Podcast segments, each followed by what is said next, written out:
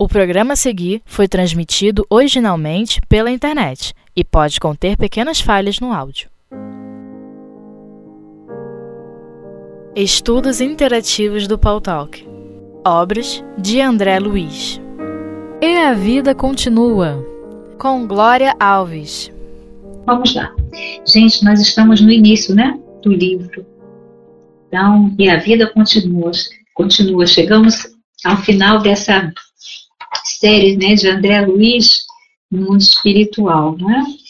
E esse livro ele é de 1968 e tem como tema principal a condição mental dos habitantes da espiritualidade, apresentando então um retrato né, espiritual de todos nós, né, da criatura quando desencarna, e tem é, como objetivo então demonstrar que a vivência né, dos habitantes do além está relacionada com a sua condição mental, conforme nós né, já sabemos, porque já aprendemos. Né?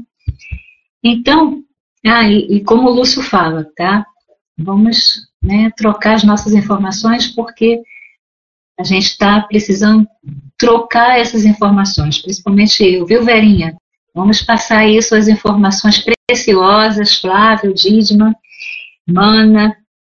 E também é, esse livro vai nos ensinar também a prática do autoexame, para aquele que não aprendeu, a quem nunca ouviu, para nós que já, já conseguimos né, realizar esse autoexame. Então, na certeza de que a vida continua plena, né, de esperanças, de trabalho, de progresso, de realização, com vistas, então, a, a nos preparar cada vez mais né, para o que virá depois da morte. Então, são 26 capítulos, não engano, 26, né? São 26 capítulos, que traz a história de, dos personagens reais, desencarnados, desamparados, mas com o amparo dos amigos espirituais, são incentivados à renovação, né, por intermédio do estudo, do trabalho, preparando então para que eles possam rever sua vida e traçar novas diretrizes.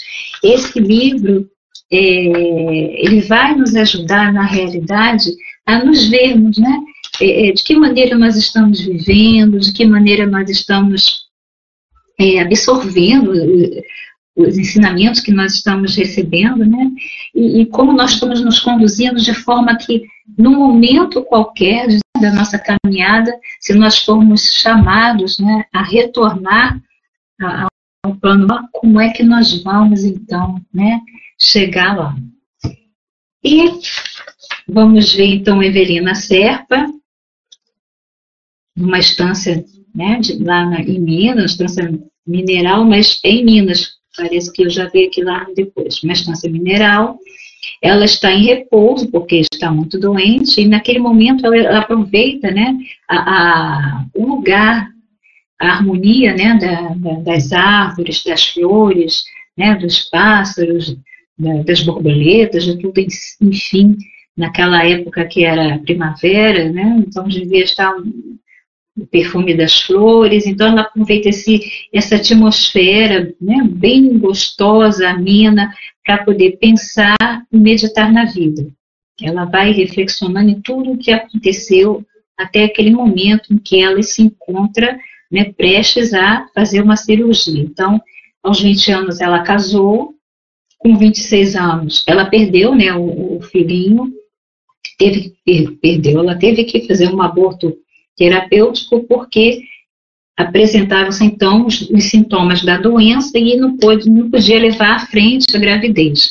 Então, agora aos 26 anos, já casada, casada com Caio, o esposo que depois da, do aborto, né, da, da descoberta da doença, começou a desprezá-la, ela se encontra ali, né, pensativa, e vamos hoje, a partir desse momento, verificar o que acontece né, com ela ali naquele momento, parecendo solitária, mas eis que chega alguém, né?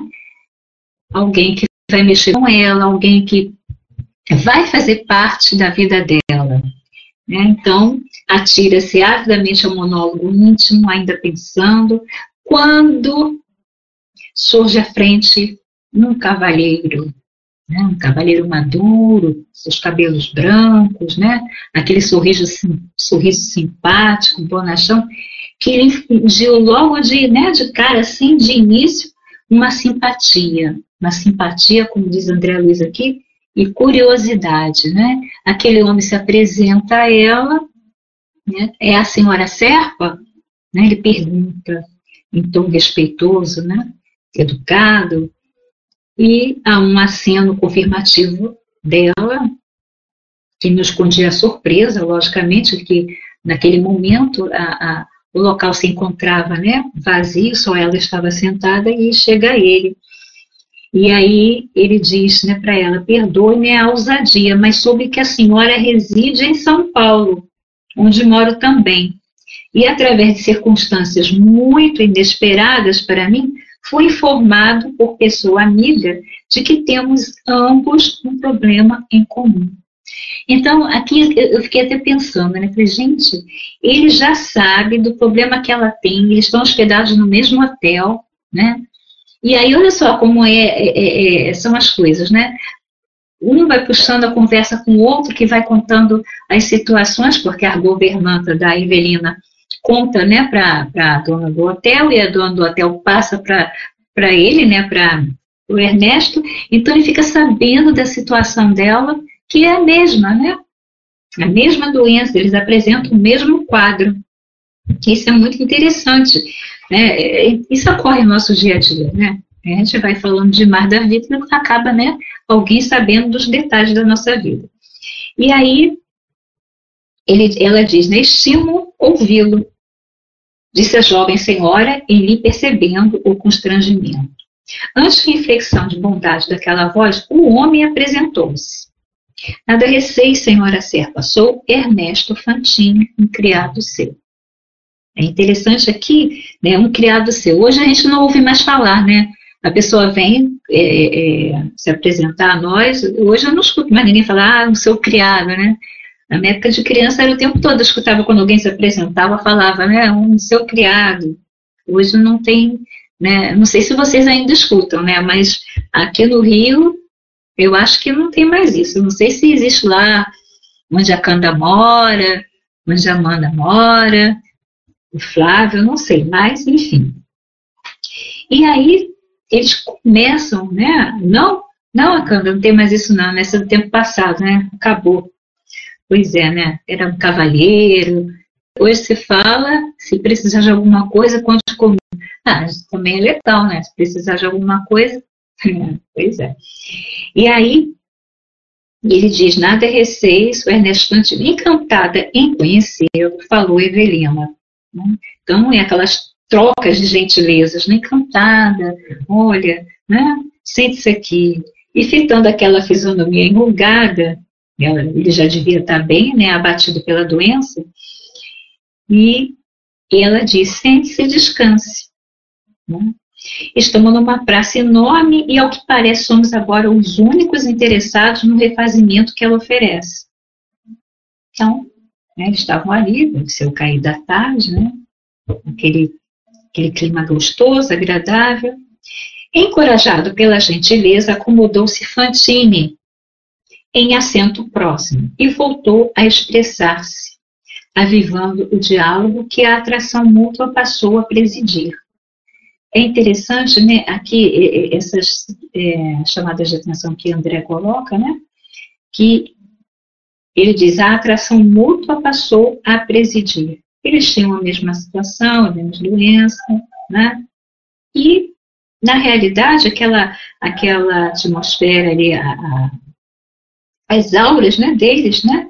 Ali, percebendo alguma coisa da outra, né? Se atraíram de não na, de atração no sentido, sentido físico, mas no sentido mesmo né, espiritual, sentido de amizade, né, nascendo ali uma nova amizade.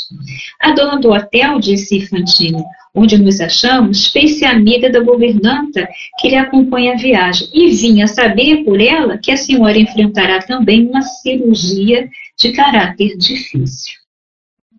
Ela também? Ele, sim, porque estou nas mesmas condições. Tenho a pressão arterial destrambelhada, o corpo a matroca. Há quase três anos ouço especialistas. Ultimamente, as radiografias me acusam. Tenho um tumor na suprarrenal. Presinto seja coisa grave. Compreendo, recenseou Evelina pálida. Conheço tudo isso. O Senhor não precisa contar-me. De quando em quando, devo atravessar a crise. Deve atravessar a crise. O peito a sufocar, o coração descompassado, as dores no estômago e na cabeça, as veias a engrossarem no pescoço, as sensações de gelo e fogo ao mesmo tempo e a ideia da morte. Então, esses são os sintomas que os dois, logicamente, sentiam por causa da doença. E ele diz isso mesmo. Em seguida, as melhoras de algum tempo, para depois começar tudo de novo, a qualquer aborrecimento. É, a senhora sabe, é, infelizmente. O médico repetiu algumas vezes para mim o nome da moléstia de que sou portador, diz o Ernesto. Gostaria de saber se a senhora já ouviu a mesma informação a seu respeito. Frantini sacou do bolso minúscula caderneta e leu em voz alta a palavra exata que lhe definiu o problema orgânico. Eu não sei, gente. Eu sei que eu conheço muita gente que, não digo muita gente, né? Algumas pessoas que tem isso, essa coisa, né, de falar o nome da doença que está, aquele nome científico, né? E fala, eu estou com isso, isso, isso, isso, isso. Né, de uma maneira assim, né? É verdade, gente. Eu conheço pelo menos duas pessoas assim que atravessaram problemas dificílimos. Uma chegou quase, né, chegou à morte porque teve um, um problema que se complicou e o médico deu realmente o caso por perdido, mas ela ainda está aí vivíssima da Silva para contar a história. Então, quando ela tem algum problema, ela vem com aqueles nomes todos científicos. Né? E ele sacou né, do bolso a caderneta e leu lá o nome da doença. Né? E aí também eu fico pensando, agora nem tanto, mas também houve uma época em que falar a palavra câncer era bem complicado. Aquela doença, dizia-se, né? Aquela doença, né? Flávio coloca, meu pai, quando eu falei que ele tinha câncer, ele disse para minha mãe, é Rosa, estou com aquela, exatamente com aquela doença. Ninguém queria falar o nome da, da doença, como se problema, né, Flávio?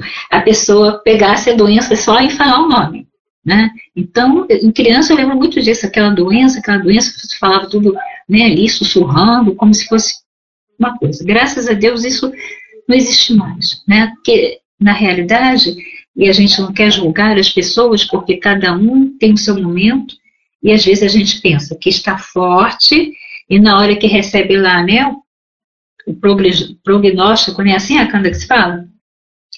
Ah, você tem isso. E aí a gente vai, aí que a gente vai ver se, tá de, né, se vai continuar de pé, se a fé é firme, o entendimento de tudo, porque na realidade, qualquer que seja a doença, e principalmente se for câncer, balança, né? Então, e ela vai dizendo assim, é, André comenta, né? A senhora Serpa dissimulou a custo o desagrado que a enunciação daquele termo científico lhe causava, mas dominando-se confirmou. Sim, meu marido, em nome do nosso médico, deu-me a saber este mesmo diagnóstico, em se referindo ao meu caso. O recém-chegado percebeu o aborrecimento da interlocutora e deu bom humor Deixe estar, senhora Serpa, que temos uma doença de nome raro e bonito. O que não impede tenhamos crises frequentes e, fei feias, né, disse ela, com graça. E aí já, né, já houve já um, é, uma suavização né, do, do, do, da atmosfera que ficou meio pesada com o nome da doença. A Dídima coloca, a gente se conhece tão pouco que nos assustamos com as nossas reações. Não podemos prever com segurança qual vai ser a nossa reação. É, não temos como saber. Né? Porque na realidade a gente pensa que, né, ah, não, eu tenho entendimento, não tenho medo da morte, isso aqui. Mas quando chega lá a notícia, pelo menos no primeiro momento, né, gente? Depois, na sequência, aí, aí sim. É o que a, a Luzia Matias conta, né? Do caso quando ela descobriu que estava com câncer. Né? O que, que ela fez? Ela pode ter chorado no início, ficado meio perturbada no início, mas depois foi procurar, né? Ajuda através dos livros. Encontrou lá o livro da Joana, né? A plenitude. Daí até hoje, né? Ajudando a todo mundo, né? A, a, através dos ensinos, né? Da, que a Joana traz na sua série psicológica a se auto né, defender, a se auto curar, a, a se auto melhorar, a se auto fortalecer, né? De maneira que até hoje, graças a Deus, ela está aí nos ajudando através dos seus estudos, né? Flávio coloca, e para falar que doença era, tive de usar uma estratégia papai, aquele lugar onde o senhor faz o tratamento, sabe o nome? Centro oncológico. Aí falei com ele dos outros pacientes, depois que falei o que ele realmente tinha. É, meu pai tem câncer né, na, na próstata, está sendo tratado e parece que está evoluindo novamente, né?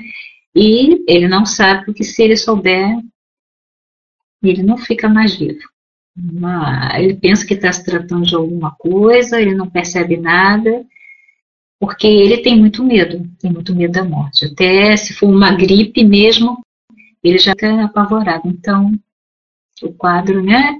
Tem pessoas que podem saber e outras que é melhor não falar nada. Dízima coloca, mas a primeira reação é a que é o nosso ser real, né? A gente, nós somos seres humanos ainda né? Somos espíritos imperfeitos, construindo a nossa, a nossa caminhada, nosso entendimento, nos fortalecendo. Então, a gente vai baquear no primeiro momento, né? E depois a gente segue. Minha mãe nem hoje aceita que teve câncer, né? Pois é, Verinha. É, é, é, são muitas histórias, né? É, é, como o Flávio colocou, cada caso é um caso. Meu pai entrou em remissão. Então, são situações que é um aprendizado mesmo, gente, é um aprendizado. Eu vivo com três idosos, né? Meu pai, minha mãe e minha tia, cada um com seus problemas de doenças devido à idade, né? Então, fora o que eu tenho, fora o que minha irmã tem, então são situações que a gente vai aprendendo a lidar, não é fácil, logicamente, né? Mas que a gente aprende muita coisa. Eu estou aprendendo, nossa, estou aprendendo muita coisa, gente. Por isso que a doutrina espírita é o consolador prometido. A gente não tem nem um pingo de dúvida de tudo que a gente estuda, a gente lê, só nos fortalece, né? E, e, e, todo esse contato que nós temos um com o outro, né? Da Verinha falar da sua mãe, né? Da Canda que também teve problemas, né? Cada um de nós, a Mana, todo mundo do, da, que a gente tem esse contato, né? É, e também na casa espírita, quantas pessoas ali do, do, que convivem com a gente, todo mundo, e a gente só vai aprendendo, né? Zé Venha botou eu hoje só com mãe e tia e euzinha, 66 anos. Pois é, né? É isso aí, gente, número com 90. Então, é um aprendizado, sabe? E a gente aprende, por isso que quando a gente estuda, vai estudar esse livro aqui, a gente vai aprender realmente como nós estamos nos conduzindo e o que, por que, que, que serve tudo isso que nós estamos estudando, porque a qualquer momento a gente vai retornar. Né? É um aprendizado constante, sempre. Tudo na nossa vida são lições, né? isso eu estou aprendendo, hein, gente? Estou aprendendo agora. São lições. Eu sempre procuro tirar uma lição dali daqui, respiro, e como eu sei que vocês também fazem a mesma coisa, e vamos caminhando, e vamos caminhando. Então, retornando aqui, hum, a, o diálogo da, da Evelina com Serpa, né? Então, ele né, falando né, da, da, doença e do desagrado tudo mais, e aí ela fala, né? Fantine contemplou o céu muito azul da tarde, como quem se propunha a elevar a palestra no rumo de planos mais elevados, e Evelina seguiu-lhe a pausa, em silêncio comovido, entremostrando igualmente o propósito de alçar a conversação, sofrimento acima, sedenta de refletir e filosofar.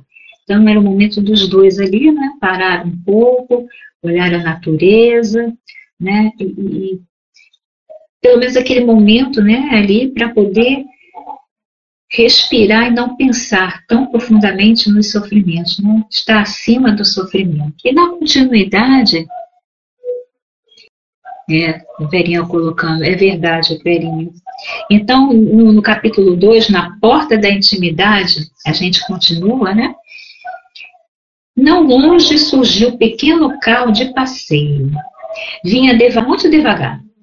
Vendo o animal que se aproximava a passo lento, o cavalheiro disse a dama.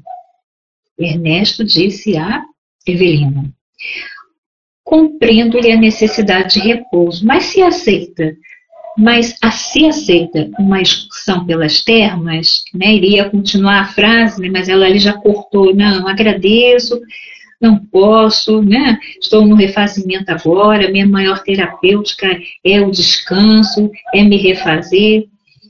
Efetivamente, o nosso caso não comporta essa sacudir delas, então ele já muda também né, de, de pensamento. Então, ele queria levá-la para dar uma, uma volta em torno da, né, da praça, da, do local onde eles estavam, mas realmente né, ele percebeu que não seria adequado aquele momento. E seguiram, continuando nas, sua, nas suas, nas suas, no seu diálogo, ali junto com ela, e ele diz: A pequena viatura, André Luiz agora diz para nós, passou rente ao sossegado retiro. Os dois perceberam a razão da marcha amorosa. O veículo fora de certo acidentado e mostrava uma roda partida, avançando dificilmente. Enquanto isso, o jovem boleiro, a pé, guiava o animal com extremado carinho, deixando quase livre. Esse livro tem umas palavras assim, né, que é como o, o, Dulce colocou lá em cima, né, o Dulce que colocou, né, o vocabulário, porque na realidade, é, você acha que é Poço de Caldas, Lúcio? Eu tentei até procurar na internet, mas não encontrei. Então, na realidade, o que acontece, né? passa uma charrete, né, no decorrer do, do, do, da, do capítulo, a gente vai ver que é uma charrete, porque ele coloca aqui um carro de passeio, à primeira vista parece ser um carro comum, né? Mas não é, é uma charrete, e ele coloca aqui, a pequena viatura passou rente, os dois perceberam a razão da marcha amorosa, quer dizer, ele, o, o, carro estava acidentado, mostrava uma roda partida, né, a charrete. Então, estava avançando com cuidado, com calma.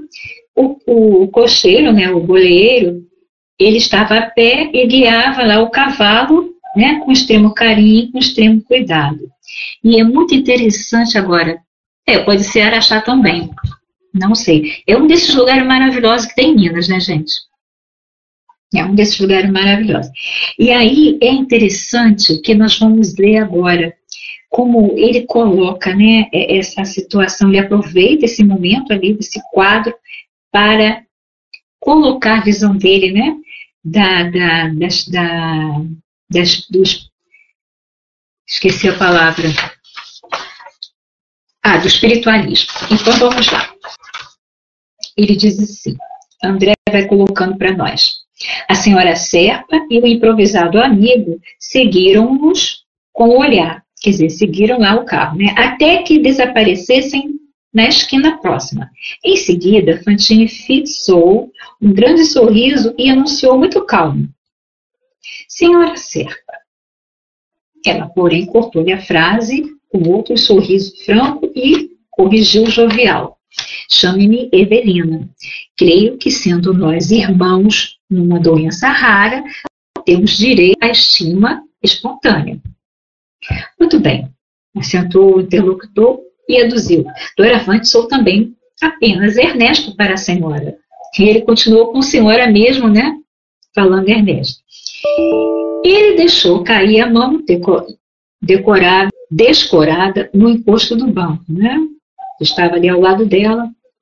Dona Evelina, a senhora já leu algo de espiritualismo? Não, Pois quero dizer-lhe que a charrete, ainda agora sobre nossa observação, me fez lembrar certos apontamentos que esquadrinhei nos meus estudos de ontem.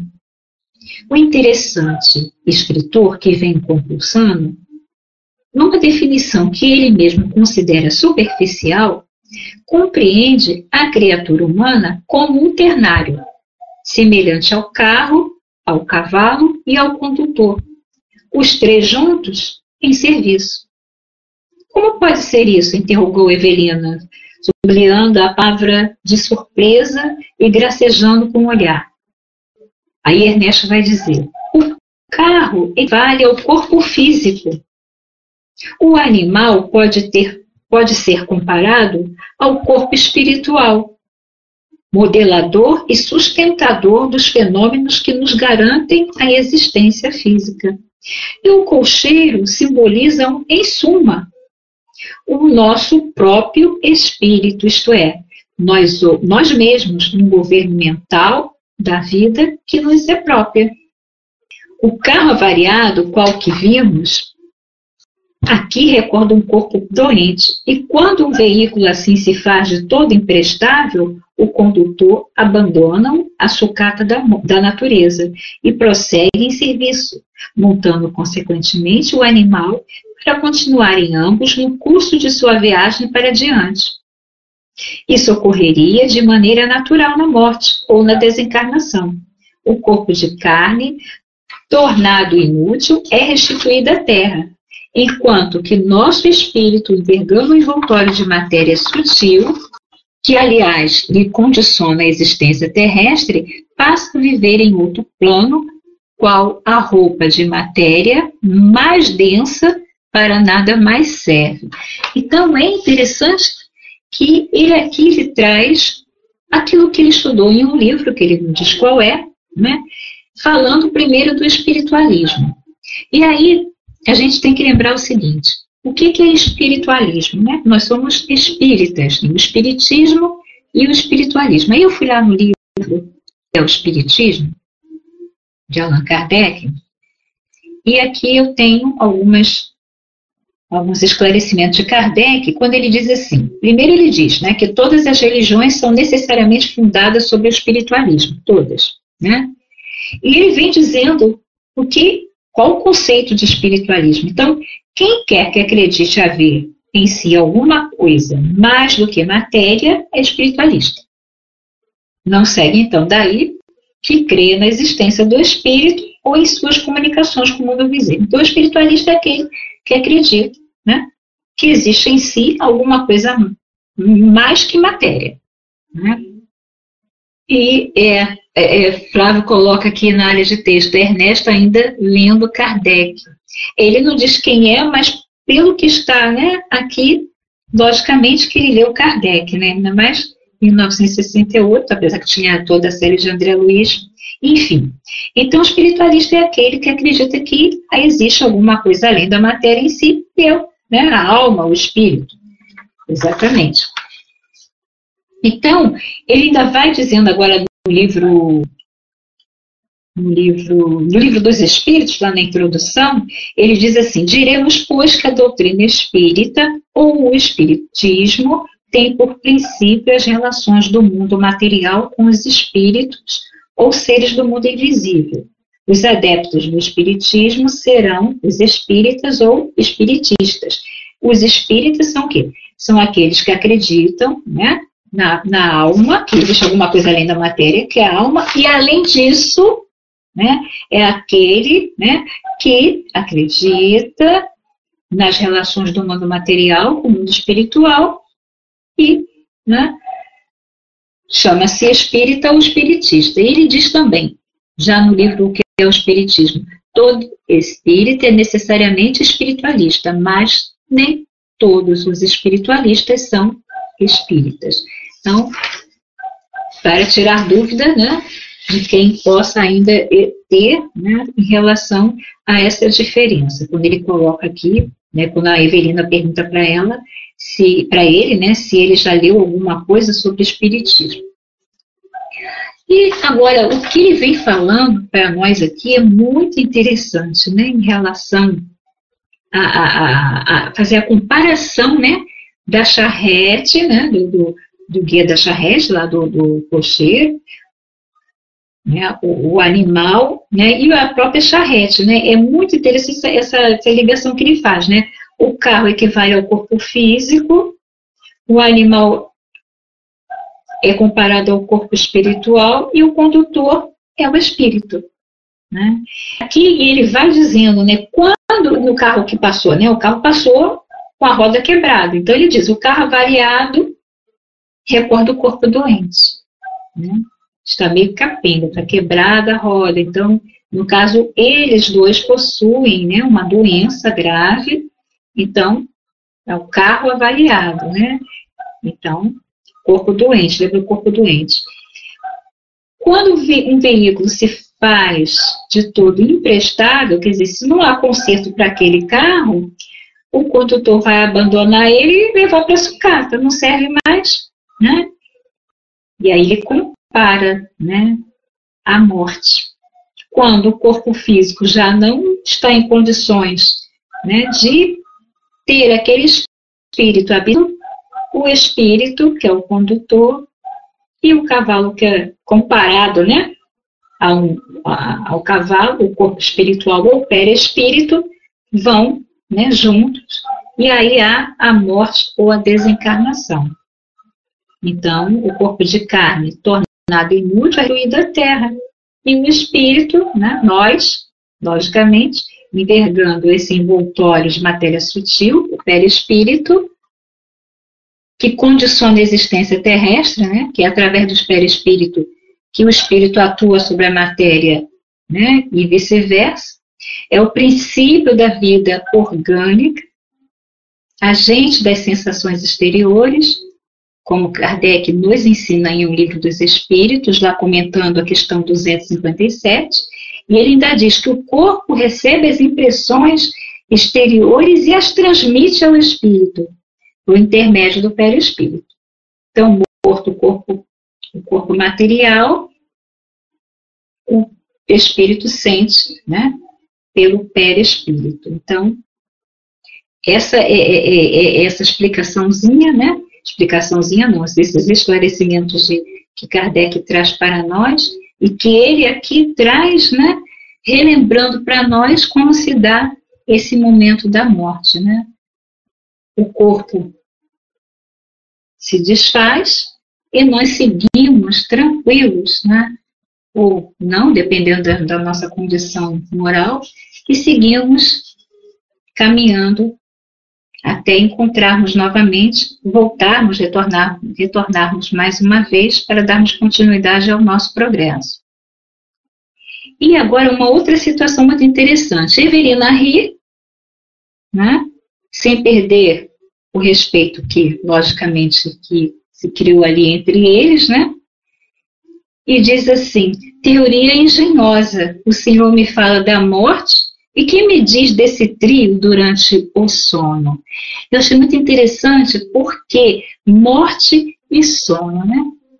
Ele fala da morte, ela pensa assim, mas e o sono? Como é que esses, esses três se comportam? E ele diz, muito razoavelmente, no sono físico, há descanso para os três elementos. Descanso esse que varia de condutor para condutor, ou melhor, de espírito para espírito. Então, nós já sabemos, né, que dependendo de, de nossa conduta moral, daquilo que fizemos durante o dia, né, o nosso sono terá qualidades, né, análogas àquilo que nós vivemos, que pensamos, que falamos. Ele diz: quando dormimos, o veículo pesado ou o corpo carnal repousa sempre. Mas o, o, mas o comportamento do espírito difere infinitamente. Então, quando a gente deita, o corpinho está lá, repousando, né? E muitas das vezes a gente olha assim, nossa, fulano está dormindo tão bem, né? Aquele sono que parece tranquilo. Né? E aí vai dizer assim, por exemplo, depois de copioso repasto para o condutor e o cavalo, é justo se imobilizem ambos na inércia, tanto quanto o carro que carregam. Entretanto, se o boleiro, é o condutor, né, se caracteriza por hábitos de estudo e serviço, quando o veículo se detém na oficina para reajuste ou reabastecimento, ele que utiliza o animal para excursões educativas ou tarefas mobilitantes. Então, para quem, né? Tem o dia dedicado ao trabalho, né, cuidando das suas tarefas, tem o hábito de boas leituras, né, do estudo, do serviço. Quando vai dormir, o corpo repousa, né, naturalmente, mas os dois outros, o espírito e o perispírito, saem em excursões educativas ou tarefas nobilitantes. Então, aí a gente fica assim, né? Acorda de manhã para lembrar dos sonhos, né? Que foi que eu sonhei hoje? Ah, não me lembro. E geralmente, às vezes, a gente não lembra. Ou então, quando lembra né, de algumas coisas, tem sonhos que ficam marcados, né? Tem sonhos que eu lembro de sonhei tantos anos e ainda lembro, porque foi tão misto aquilo que ficou marcado. E outros a gente não lembra. Então, ele continua, vou até continuar aqui, que ele diz assim: de outras vezes, se o condutor ainda profundamente inábil ou inexperiente, patente, patenteando o receio da viagem, sempre que o veículo é, exige a restauração, ele que se oculta nas imediações do posto socorrista, esperando que o carro se refaça, a fim de retomá-lo à feição de armadura para a própria defesa. Então, temos aí os três casos, né? Uns adormecem e permanecem ao lado do corpo, não se afastam muito. Né? Outros dormem e ficam ali mesmo, porque, né, dependendo do que ele fez durante o dia, como ele fala aqui do repasto, que eu entendi como se fosse alguma coisa que tenha feito abusivamente, né? e aquele que realmente tem o sentido né, do bem, do trabalho, né? vai, logicamente, à noite, desfrutar né, do aprendizado, do aprendizado através do estudo, através do trabalho. E aí é isso que a gente pede à noite, né, quando a gente vai dormir, pedir ao nosso anjo guardião que nos encaminhe, que nos ajude para que nós possamos estar realmente nos locais né, de estudo, pelo menos de estudo, né, de trabalho, para que a gente não se desvie por isso que é importante o nosso dia, né? Como vivemos né, durante o dia. Quais são as coisas que a gente vê, né? Quais são as conversas. Ontem mesmo, quando eu cheguei da casa espírita, a senhora que estava aqui com a minha tia, eu abri a porta, entrei, sorri, falei uma coisa ou outra, e ela já veio me falar de coisas. Se viu isso, aconteceu isso, assim, assim, começou a falar um rosário de coisas violências que estão acontecendo. Então, são pessoas que vivem no dia a dia recolhendo essas notícias e que vão passando para outras pessoas, né? E as outras vão repetindo e fica nisso. E à noite, quando dorme, né? Por estar envolvido nessas vibrações que não são muito boas, e aí a noite vai para onde? Né? Tem sonhos atormentados, né? Então, esse estudo do sonho, é, ele é bem profundo, porque nós né, sabemos que podemos até sofrer influências, né, obsessões através do sonho, do sono, né, quando nós dormimos. Então, é importante a prece, é importante a oração, é importante principalmente o, o, o dia a dia, como nós estamos vivendo. No capítulo 8 da emancipação, na segunda parte, não me engano, do Livro dos Espíritos, da Emancipação da Alma, lá nas questões 400, e, 400 em diante, Kardec ele vai no, no, nos é, esclarecendo né, com os espíritos superiores e dizendo que durante o sono, é, os laços que prendem, né, nos prendem, prendem o espírito ao corpo, não precisando mais da presença dele, ele se lança pelo espaço, conforme Fantini vai dizendo aqui, e entra em relação mais direta com outros espíritos. Então, nós recobramos durante o sono um pouco né, dessa liberdade né, e, se, e, e, vamos nos corresponder com os nossos entes queridos, né, desse mundo ou de outros, como coloca Kardec para nós. Então, além de ser necessário a saúde, a nossa saúde física, o sono, é também necessário para a nossa saúde espiritual. Então, o sono liberta o corpo, né, parcialmente, totalmente é só quando desencarna, o sono liberta a alma parcialmente do corpo, o homem se acha então, né, por algum tempo no estado que fica permanentemente depois da morte. Então, na realidade, né, todas as noites, quando nós dormimos, estamos ensaiando para quando chegar o nosso momento da desencarnação. Né? Eu acredito que seja até um meio que Deus né, nos dá para que nós tenhamos uma desencarnação mais tranquila, porque se todos os dias nós dormimos, emancipamos-nos do corpo e vamos ao mundo espiritual, né? então, na hora do desencarne, a gente estivesse né, dormindo ali tranquilo, né? Se é bom que fosse assim, né, amigo? Será que vai ser a gente, né? Como a gente vê no livro Céu e o Inferno, os relatos dos espíritos felizes, né? Que desencarnam, né? Uns automaticamente já estão vendo né, um ambiente que estão, outros demoram alguns minutos, algumas horas e, né, estão ali bem, né, porque souberam né, viver aqui no mundo, né, que a gente chama de provas e expiações, mas que na realidade é uma escola, é um mundo maravilhoso, é um mundo lindo. Quando a gente olha a natureza, quando a gente olha as nuvens, mesmo aquelas nuvens mais pesadas quando vai chover, né, a gente olha né, e, e começa a imaginar, nossa, cada uma tem um, tem um formato, é uma, né, uma é mais escura, outra é mais clara, aquelas nuvens branquinhas. Então, quando a gente olha para a natureza, a gente está recebendo essas emanações, né, é, essas irradiações do amor de Deus para nós. Então, é necessário que a gente aproveite, né, enquanto nós estamos aqui, essa beleza que é o nosso planeta. Então, Kardec diz assim: quando dorme o corpo, aliás, não é Kardec, não, gente, sabe quem diz assim para nós? É Joana de Ângeles. Ela diz que quando o corpo dorme, não adormece o espírito, exceto quando em profundas hebetações e anestesiamentos íntimos que lhe perturbam os centros da lucidez. Então, nesse caso, né, das pessoas que têm problemas de alienação mental, problemas né, de loucura e outras doenças, elas, ela diz aqui, né, não adormece, né, o, o, o corpo não adormece, né, aliás, perdão, quando dorme o corpo não adormece o espírito, exceto nesses casos.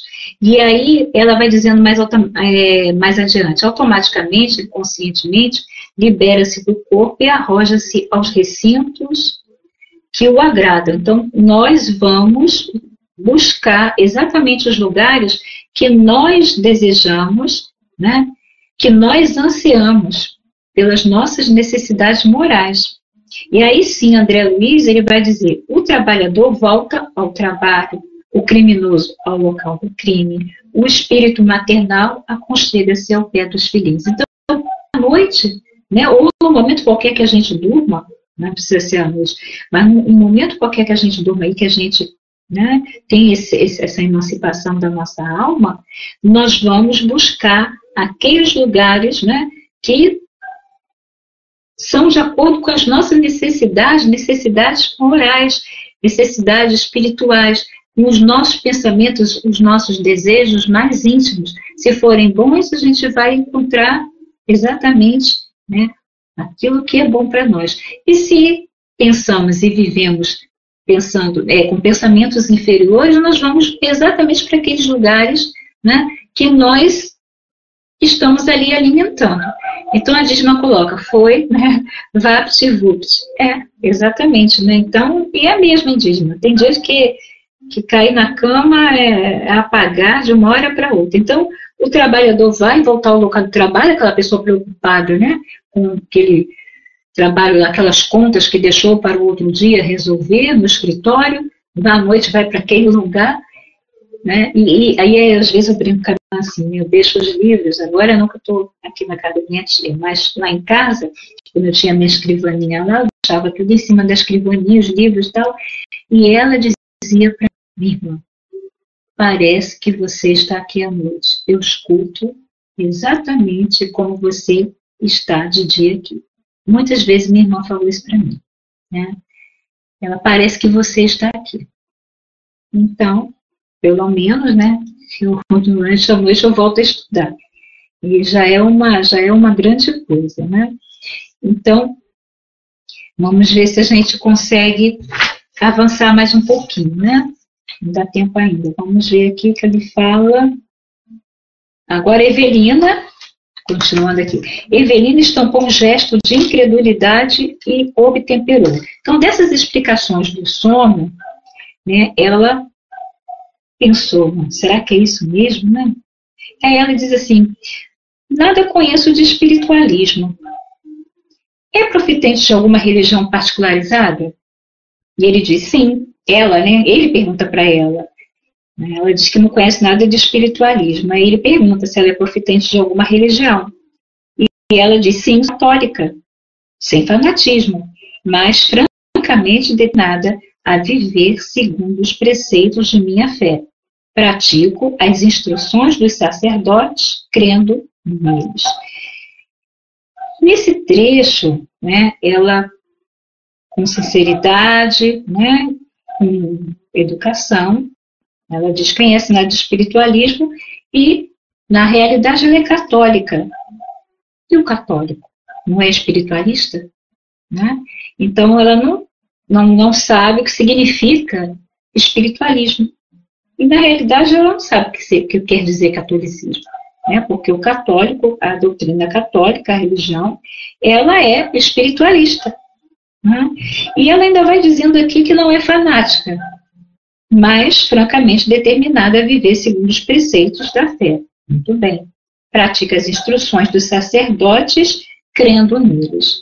E aí a gente, e aí eu pergunto, a gente tem que crer nos sacerdotes, nos oradores espíritas, né, nos palestrantes, em quem nós temos que crer em primeiro lugar? Né? Crendo neles, nos sacerdotes. Né? Essa é uma reflexão que nós temos que fazer. Nós temos que crer nos ensinos de Jesus, né? nas leis divinas. Né? Aí, o que se de repente, o que acontece? A gente acredita naquela pessoa que está passando a instrução.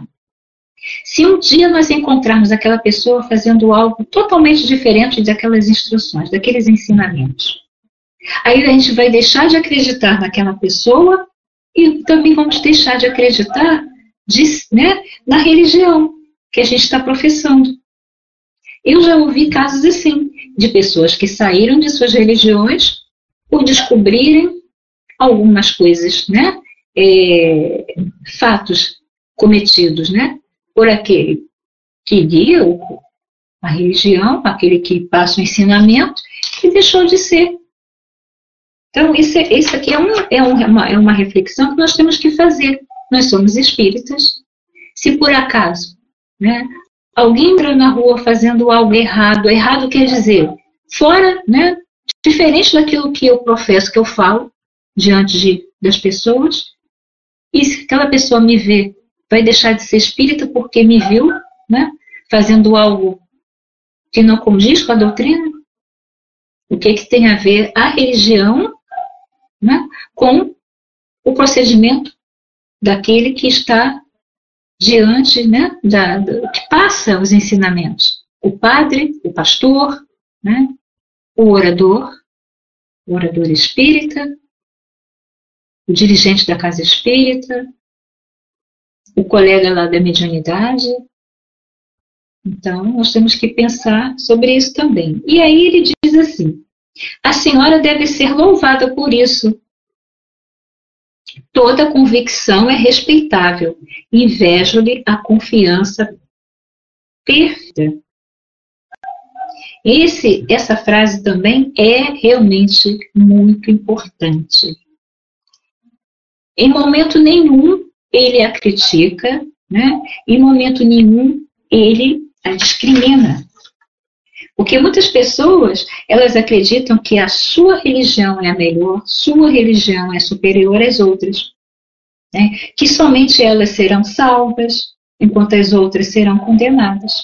Né? Então, poucas pessoas pensam na essência dos ensinamentos que recebem, porque elas estão preocupadas em salvar, em converter né, aquelas almas, aquelas pessoas que consideram estar perdidas. Então, Fantinha aqui, ele faz esse papel de uma pessoa coerente com aquilo que pensa, né?